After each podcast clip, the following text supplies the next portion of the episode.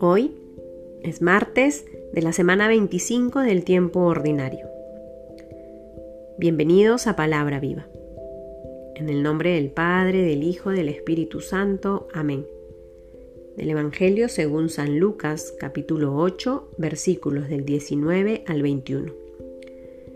Se le presentaron su madre y sus hermanos, pero no podían llegar hasta él a causa de la gente.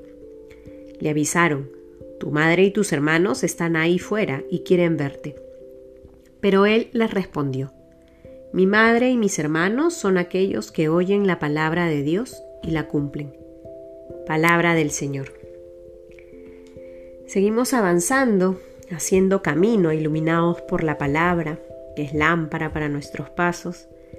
Y en esta ocasión, Lucas nos invita a adentrarnos en el corazón de Dios a través de su palabra, a través de las sagradas escrituras que hoy nosotros tenemos como este tesoro que nos permite comprender la vida de Cristo para ir tras sus pasos. Es muy claro el Evangelio de hoy. Mi madre y mis hermanos son aquellos que oyen la palabra de Dios y la cumplen. Mientras rezaba estos versículos,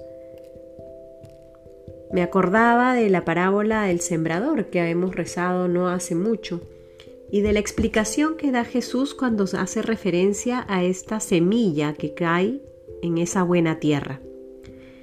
Y él mismo va a decir explicando la parábola. Lo que cae en buena tierra son los que después de haber oído, conservan la palabra con corazón bueno y recto, y dan fruto con perseverancia. Evidentemente, estos que se identifican con la buena tierra son aquellos que hacen parte de esta familia de Jesús, a los que se refiere cuando habla de mi madre y mis hermanos son aquellos que oyen la palabra de Dios y la cumplen.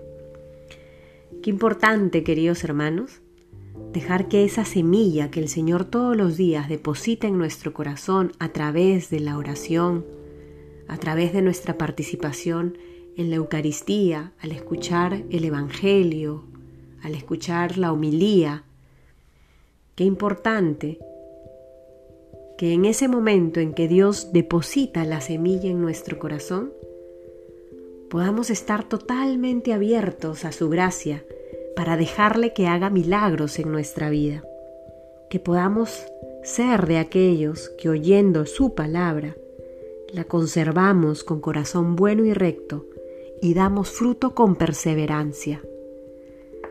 Que el escuchar su palabra nos lleve a cumplirla. De nada sirve escuchar reflexiones hermosas, reflexiones bonitas, atesorar en nuestra memoria algunos versículos de la Biblia si es que no las ponemos en práctica. Que el Señor nos dé su gracia para vivir aquello que rezamos. En el nombre del Padre, del Hijo, del Espíritu Santo. Amén.